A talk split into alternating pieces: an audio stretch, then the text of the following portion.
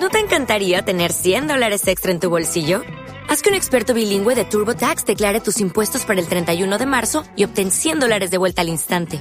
Porque no importa cuáles hayan sido tus logros del año pasado, TurboTax hace que cuenten. Obtén 100 dólares de vuelta y tus impuestos con 100% de precisión. Solo con Intuit TurboTax.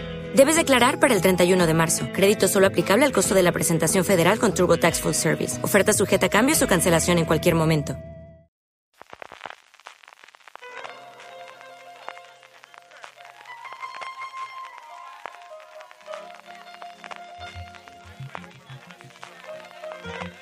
Estás escuchando Fuera de Series con CJ Navas. Bienvenidos a Streaming, el programa diario de Fuera de Series en el que un servidor, CJ Navas, te trae las principales noticias, trailers, estrenos y muchas cosas más del mundo de las series de televisión. Edición del lunes 12 de septiembre. Comenzamos como suele ser habitual con premios, y no, no me refiero a los semi, que todavía nos quedan unas horitas, sino los premios del FESBAL, del gran festival de la televisión que tuvo lugar la semana pasada en Vitoria y que en su gala de clausura, como es habitual, entregó toda una serie de galardones, algunos que ya han conocido, como son los premios honoríficos John Ramón Mainat, y otros que se dieron a conocer allí en el que hubo pues reparto de papeletas entre la gran mayoría de las plataformas y de las cadenas.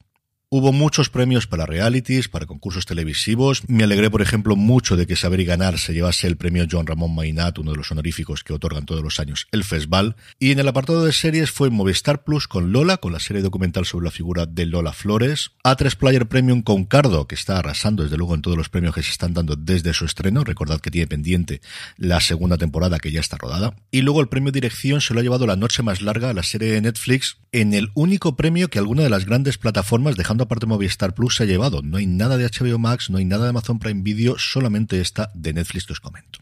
Empezando ya con las noticias, The Show Must Go On. Así se llama la serie con la que se ha hecho pico, que siguen intentando encontrar un gran éxito que lance la plataforma definitivamente en Estados Unidos una serie antológica en la que cada una de las temporadas girarían alrededor de un asesinato que se produce antes de que se ponga en marcha un gran evento televisado y en vivo. Y en el caso de la primera temporada, este sería El fantasma de la ópera. La nota de prensa nos dice, como si montar un musical en vivo no fuese desafío suficiente, imaginar lo difícil que sería con interminables problemas de producción, estrellas peleadas entre ellas, crecientes presiones en las redes y, ah sí, la espantosa y prematura muerte de uno de los líderes.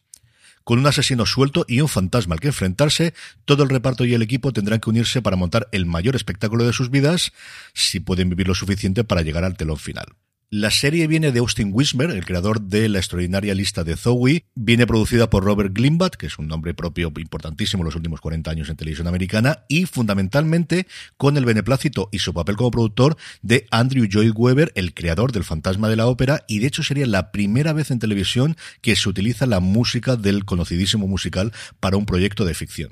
La verdad es que es una cosa curiosísima, me ha llamado mucho la atención y mm, tiene muy buena pinta. A ver qué ocurre con el elenco, a ver quién está aquí dentro, pero de verdad que tiene muy, pero que muy buena pinta.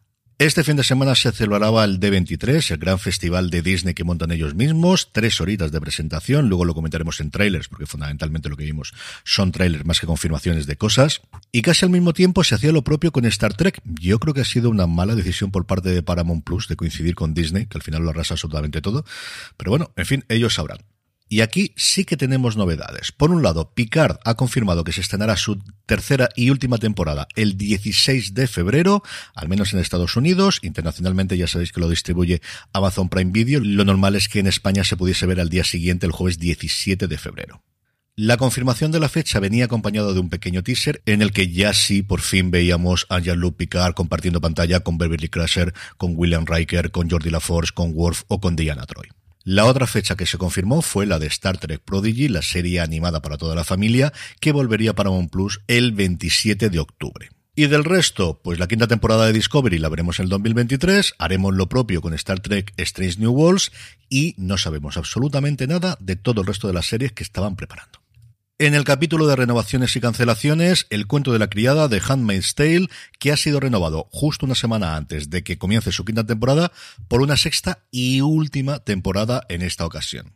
La serie que fue una pequeña revolución de crítica y público el año de su estreno, que acaparó premios, incluido el Emmy a la mejor serie dramática, y que posteriormente ha ido, yo creo, desapareciendo poco a poco de la conversación, pero aún así sigue teniendo muchos fieles que el próximo día 15, cuando se estrene aquí la quinta temporada, estarán prestos para verla. Y la cruz de esto, Paper Girls, que ha sido cancelada por Prime Video después de su primera temporada. La compañía que la produce dice que va a intentar llevarla a otra plataforma. Estas cosas tradicionalmente nunca salían, pero igual ahora vete tú a saber si lo recompra. Yo creo que no tiene ninguna buena pinta esto de que tengamos más de una. A mí la verdad es que la primera temporada me gustó bastante, con sus más y sus menos y con sus cositas, pero la verdad es que me gustó, pero está claro que no ha logrado colmar las expectativas que tenía la plataforma de Amazon con la misma. Y en el capítulo de fichajes hablamos de Criminal Minds, este a continuación, este reboot que ha encargado Paramount Plus, recuperando pues un nombre mítico desde luego de la serie de los últimos 20 años, Sabíamos ya que volvían seis de los actores principales de las series, Joe Mantegna, Kristen Bagnes, Adam Rodríguez, AJ Cook, AC Taylor y Paget Brewster, y se ha confirmado que fichan a Zach Guilford, que recientemente lo hemos visto en Midnight Mass, pero que para los que hemos visto Friday Night Lights siempre será Saracen el segundo quarterback de los Dillon Panthers. Sobre la vuelta de Criminal Minds va a tener un subtítulo, se va a llamar Criminal Minds, dos puntos Evolution, evolución, y al parecer la temporada va a ser mucho más serializada, dejando un poquito esa premisa inicial que tenía siempre Criminal Minds de que se resolvía el caso al finalizar el episodio, y la premisa de la primera temporada que sería que alguien ha decidido aprovechar la pandemia para construir una red de asesinos en serie y conforme el mundo vuelve a abrirse, el equipo del FBI deberá ir cazándolos uno a uno. En cuanto a trailers, pues vamos a hacer monográfico de Disney Plus, porque aquí tenéis absolutamente todo lo que queráis. En materia familiar tenemos Vaya Santa Claus, la serie basada en las películas de Tim Allen, en el cual él decide que va a dejar de ser Santa Claus y hace un casting para ver quién le va a reemplazar. Percy Jackson, la adaptación de las novelas que ya fue llevada previamente en dos ocasiones al cine, y la búsqueda basada en la mitología de las películas de Nicolas Cage, pero sin este último. En el mundo de la Guerra de las Galaxias es donde más novedades tenemos que podamos ver. Por un lado, Tales of the Jedi, Cuentos de los Jedi, una serie de seis cortos originales que llegará el 23 de octubre a la plataforma.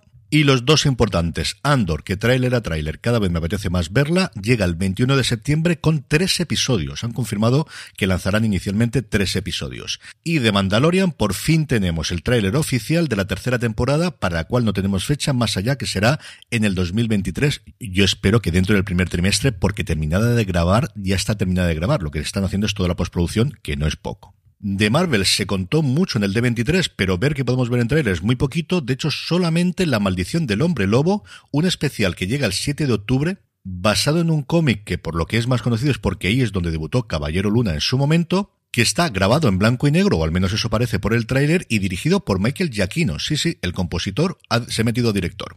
Y por último, en estos tiempos de magia y fantasía, Willow. Nos llega la serie el próximo 30 de noviembre. Todos los trailers, si no los habéis visto todavía, en el canal de YouTube de Disney Plus los tenéis todos a vuestra disposición.